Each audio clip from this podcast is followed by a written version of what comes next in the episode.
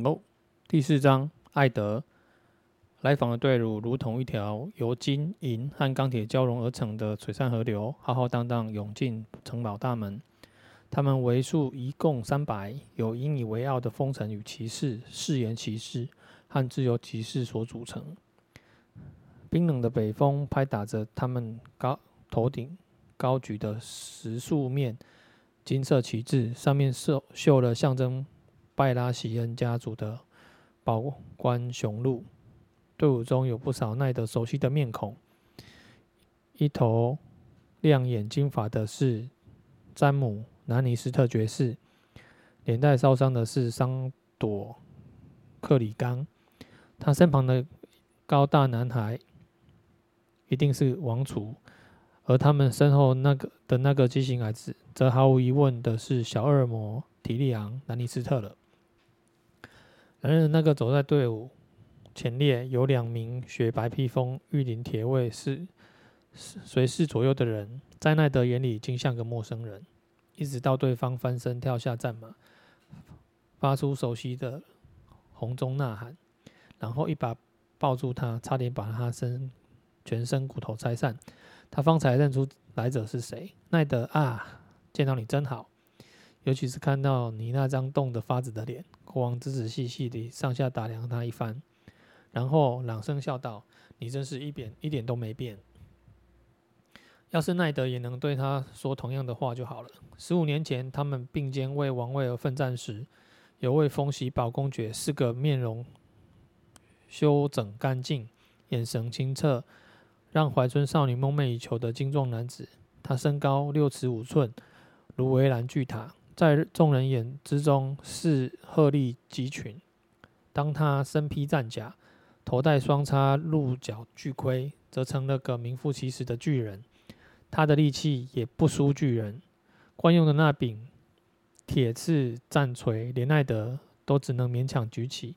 在那些岁月里，皮革和血的味气味。就如贵妇身上的香水，和他如影随形。如今香水却当真和他如影随形了。他的腰围也变得和身高同样惊人。奈德上次见到国王，是自九年前的巴隆格雷乔伊之乱。那时，雄鹿与冰原狼的旗帜齐飞，七国军队合力征讨那自立为铁群岛之王的领主。胜利之夜，两人并肩站在格雷乔伊家族陷落的堡垒大厅里。劳勃接受叛军首领的降书，奈德则将其幼子席恩收为养子。之后，劳勃起码胖了八担，如今虽有一团粗黑如铁丝的胡子遮住他肥胖的双下巴，却没有东西可以掩盖他突出的小腹和凹陷的黑眼圈。但劳勃终究是奈德的国君。而不仅是仅仅是朋友，所以他只说：“陛下，临东城听您听候您差遣。”此时，其他人纷纷下马，城里的马夫过来照料马料、马匹。劳勃的王后瑟西·兰尼斯特带着他年幼的孩子们走进城里，他们乘坐的公轮工乃是一辆巨大的双层马车，以油亮的橡木和镶滚金边的金金属塔建成。由四十匹骏马共同拖拉，因为太宽，只得停在城门外。奈德在雪地里跪下，亲吻王后手上的戒指。劳勃则像是拥抱自己失散已久的妹妹般拥抱了凯特琳。接着，孩子们被带上前来，彼此正式介绍过后，得到双方家长的赞许。正式的见面礼刚结束，国王便说：“艾德，带我到你们家木窖去。”我要聊表情意。奈德就爱他这点，都过了这么多年，他依旧对他念念不忘。他叫人拿来提灯，一切都尽在不言之中。王后开口反对，她说：“大家打打清早就在赶路，这时冷冷又冷又倦，应该先稍事休息。要看死人也用不着这么急。”他话说到这里，只见劳勃冷冷的盯着他，他的孪生弟弟詹姆静静地握住他的手。他也就没再说下去。于是奈德和他几乎快不认得的国王一同往地下墓穴走去。通往墓穴的螺旋楼梯非常狭窄，所以奈德打着灯走在前面。我原本以为，我原本以为，呃，都我原本都快以为我们永远也到不了林东城了。老伯边下楼边抱怨：南方住久了，整天听人说我的七大王国如何如何，很容易就忘记你的领地和其他六大六国加起来一样大。陛下，相信你这趟旅途一定很愉快吧？劳伯哼了一声，一路上到处都是沼泽、树木和田野。过了井泽后，连间像样的旅店都找不着。我这辈子还没见过这么广袤无边的能野荒芜。你的子民都躲到哪去了？多半是害羞不敢出来吧？奈德打趣道。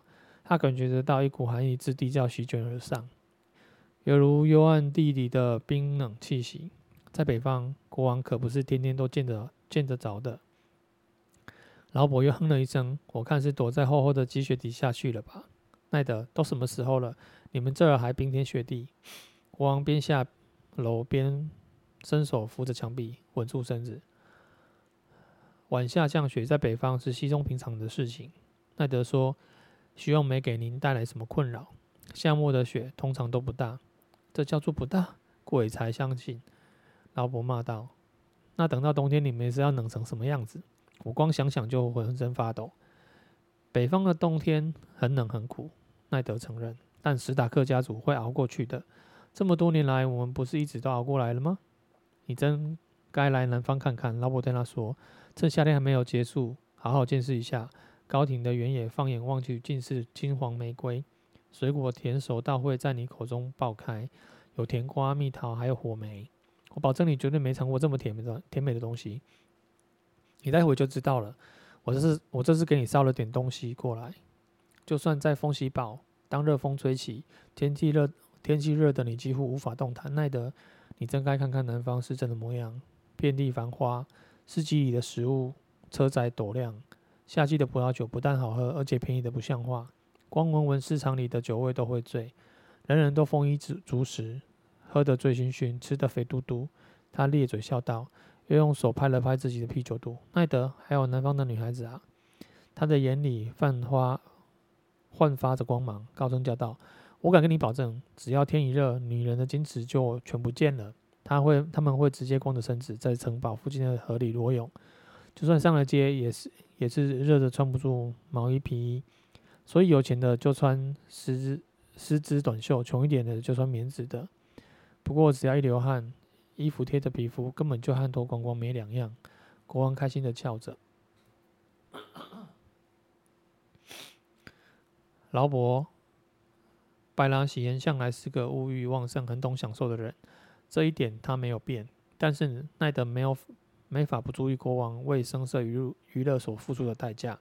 当他们抵达楼梯底端，进入墓穴深深层黑暗时，劳勃已经气喘吁吁，呼吸困难，在灯光照映下面红而赤了。陛下，请进。奈德恭谨地说，然后将灯笼绕了个半圆。黑影鬼祟潜动，摇曳的火光照上脚底的石板，左右显现了显现出两两成对的花岗岩柱，一直延展到远处的黑暗。历代侍者端坐石柱间的石质宝座上，背向墙壁，身后靠着存放遗体的石棺。他在最后面，就在父亲和布兰登旁边。他领路在前，穿梭于石柱间的过道。劳勃被弟弟的阴寒冻得直打哆嗦，默然无语的跟随其后。墓墓穴里总是冷的。他们走在史塔克家族历代的使者之间，足音回响在偌大的墓里陵墓里。历代林东城主注视着他们，紧闭石棺上的雕像刻有他们生前的容貌。巨大的咆哮冰原石边廊石雕则卷曲脚下，他们并列而坐。用再也看不见的眼睛注视着永恒的黑、永极的黑暗。生德的走动仿佛惊动了他们。墙壁上轮换着窜动的黑影。根据传统，凡是成为林东城之主的石像膝上，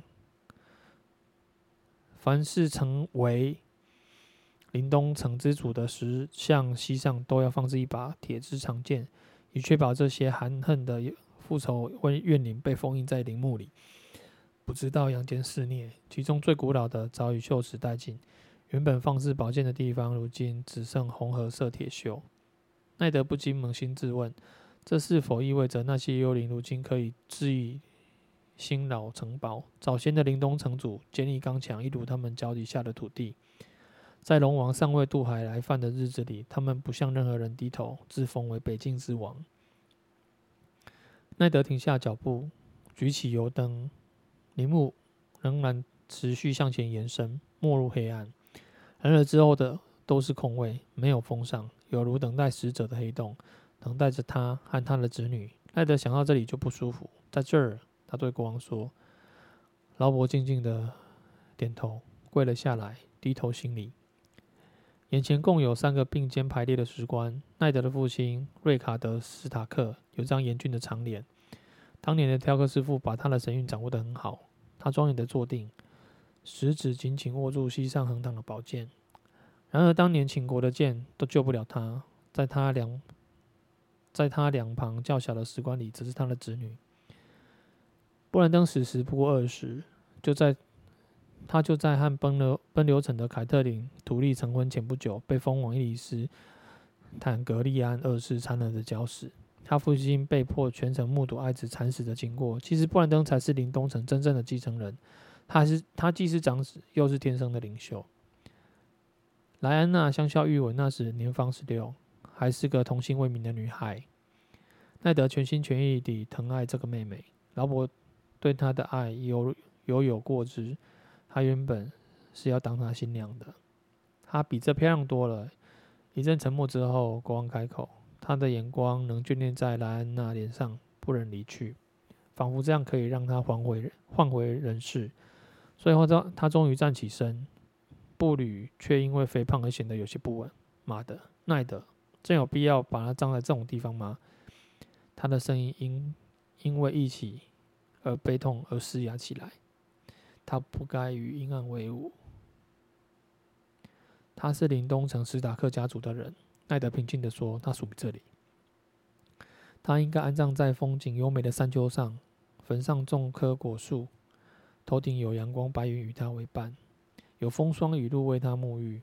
他临终前，我就在他身边。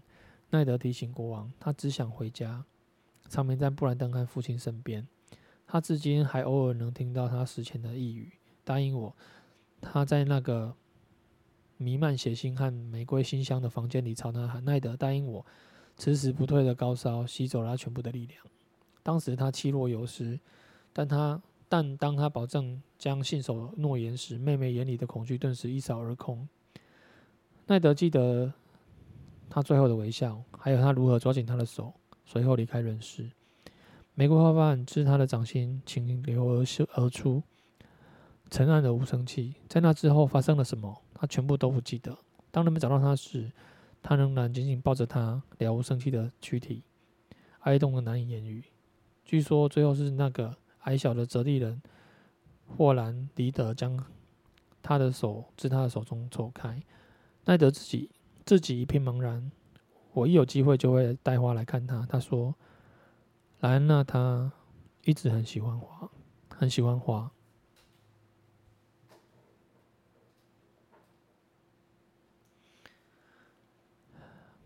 国王摸了摸他的脸颊，手指温柔地划过粗粝的岩石表面。好似在爱抚活生生的恋人。我发誓杀雷加为他报仇。你已经杀了他，奈德提醒他，只杀了一次。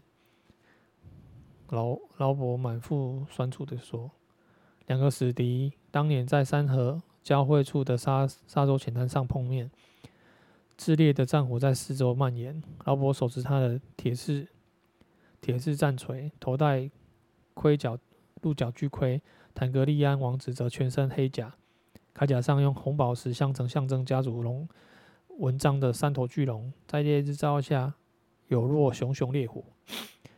两人激战不休，三叉戟河的河水在战马铁蹄下染成血红，直到最后，劳勃的战锤击碎了对手铠甲上的三头龙，穿过铠甲下的躯体。奈德赶到现场时，雷加已经卧，已经倒卧河中，气绝身亡。双方士兵在河里、水里争抢，从他。铠甲上掉落的红宝石，激起翻飞水水花。每晚在梦中，我都要杀他一次。劳勃道：“就算再杀他一个一千遍，他还是死有余辜。”奈德不知道该说什么才好，又是一阵沉默。他说：“陛下，我们该回去了。”王后正等着呢。王后，王后，就算异鬼抓走他又如何？老伯尖酸的喃喃道。但他还是有脚步蹒跚、沉重地朝来时的方向走去。还有，你要再敢叫我一声陛下，我一定把你梢首示众。咱们之间可不不只是君臣关系而已。我不敢忘。奈德静静的回答。眼看国王没有答话，他便问：“跟我说说琼恩的事。”老伯摇摇头：“我这辈子没看过一个人病情恶化的这么迅速。为了庆祝我儿子的命名日，我们举办了一场比武竞技。当天见了他，你一定会认为他健康的能长命百岁。但两个星期之后，这样就死了，得了病像把烈火，活活把他给燃尽。”老伯在一根石柱前边停下来，正好站在一个死去已久已久的史达克族人面前。我好敬爱那个老人啊！我们都一样。奈德停了一会，凯特琳很为他妹妹担心。莱莎还好吗？劳勃的嘴角苦涩地扭了扭。坦白说，一点也不好。他顿了顿。奈德，我认为琼恩的死把那个女人给逼疯了。他已经带着儿子逃回了鹰巢城。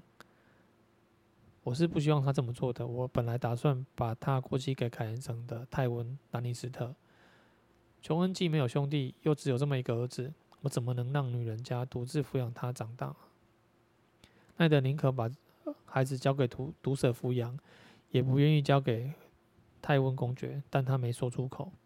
有些旧伤永难愈合，只需简短几字，就会再淌淌流血。她刚失去丈夫，她小心翼翼地说：“或许做母亲的害怕再失去儿子吧。况且那孩子年纪还小，六岁，成天病恹恹。这种人是新任英超城公爵。诸神饶了我吧！”国王咒骂。他。问公爵以前没有从从没收过养子，莱莎应该觉得光荣才对。兰尼斯特家族历史悠久，势力又大，可他竟然连考虑都不肯考虑。也没得我允许，就趁着月黑风高，不声不响的离开了。瑟西差点没气炸，他深深地叹了口气。你知道吗？那孩子的名字是照着我取的，叫劳勃艾琳。我发誓要保护他，怎么能让他母亲就这样把他偷偷带走呢？不如让我来收养他，你意下如何？奈德说。莱莎应该会同意，他年轻时和凯特琳很亲，他来这儿也会比较有家的感觉。我的老友啊。你这个好人，国王回答。可只可惜为时已晚。台湾公爵既然同意收养，如果又把孩子转到别的地方，对他是种侮辱。我关心的是我外甥的幸福，而不是而不在乎兰尼斯特家族高不高兴。奈德表示，那是因为你晚上不用陪兰尼斯特家的女人睡觉。然后我放声大笑，笑声里在墓穴里回荡，在拱形屋顶上反射，那笑容是蒙密黑蓝。里的一条白线。呵，奈德，他说：“你还是老样子，太严肃了。”他伸出巨大的手背环住奈德的肩膀。我本想过几天再跟你谈这件事，但你既然提起，现在现在就说吧。来，我们走。他们朝墓穴的出口走去，穿穿梭于石柱之间，两旁的史达克使者空洞的眼神，仿佛正跟随着他们的脚步。国王依旧搂着奈德：“你一定想不透。”隔了这么多年，为什么现现在我才来，才到临冬城来？奈德却有几个可能的猜测，但他没有说出来。我看想来和我作伴，他故作轻松地说，不然就是绝境长城的缘缘故。陛下，你一定要去看看，在城墙上亲自走一遭，再和守军谈谈。守卫人部队如今已没有过去的盛况。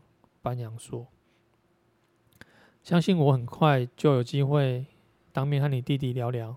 老伯道：“至于绝境长城，已经在那儿多久？八千多年了吧？再撑个几天应该没问题。我有更要紧的事事跟你说。如今时时局紧张，我需要信得过的得力助手，就像琼恩·艾琳那样的人。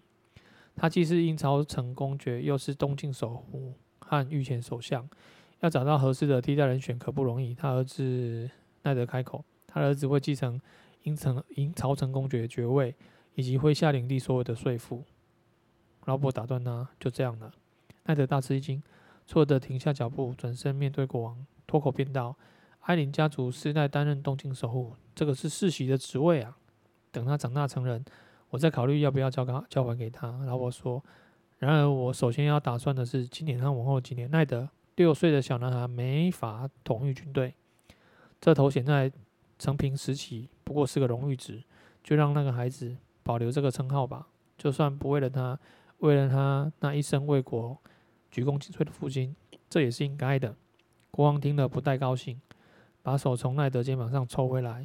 琼恩鞠躬，琼恩鞠躬尽瘁是他的职责所在，他本来就应该对他的君主效忠。奈德，我不是忘恩负义的人，这点你应该最清楚。但那孩子可不是他父亲，一个适龄幼儿绝对治理不了东方。他的语气缓和下来，不说这些了，我有更要紧的事要跟你商量，而且这次我不准你跟我争辩。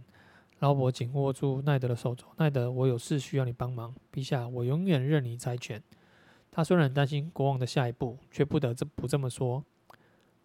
劳勃好像根本没在听他说话，只自顾自的絮叨：“想想我们一起在鹰巢城度过的那几年，妈的，好一段快乐时时光。奈德，我希望你能再次陪在我身边。我希望你能南下到君临与我共商国事，不要一个人躲在世界的尽头，毫无用武之地。”劳勃望向远处的昏暗，突然像个史塔克族人般忧郁地说：“我向你发誓，坐在铁王铁王座上管理国政，比夺取王位要难上千倍。法律仲裁是件累煞人的事，清算国库更麻烦。还有那些没完没了的平民百姓，我成天坐在那该死的铁椅子上，听他们怨东怨西，听得我脑筋麻木，屁股酸痛。每个人一开口就是要钱，不然就是土地或法律仲裁。”全是些满口胡言的家伙，偏偏我的大臣贵妇们也好不到哪去。我身边都是些白痴和马屁精。奈德，你真会把人逼疯的，这真会把人逼疯的。他们要么稀里糊涂，要么故意说谎。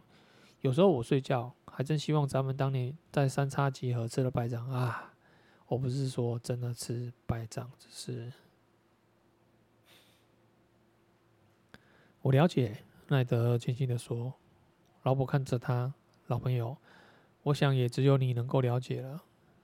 他面带微笑，艾德史塔克大人，我将任命你为国王之首及御前首相。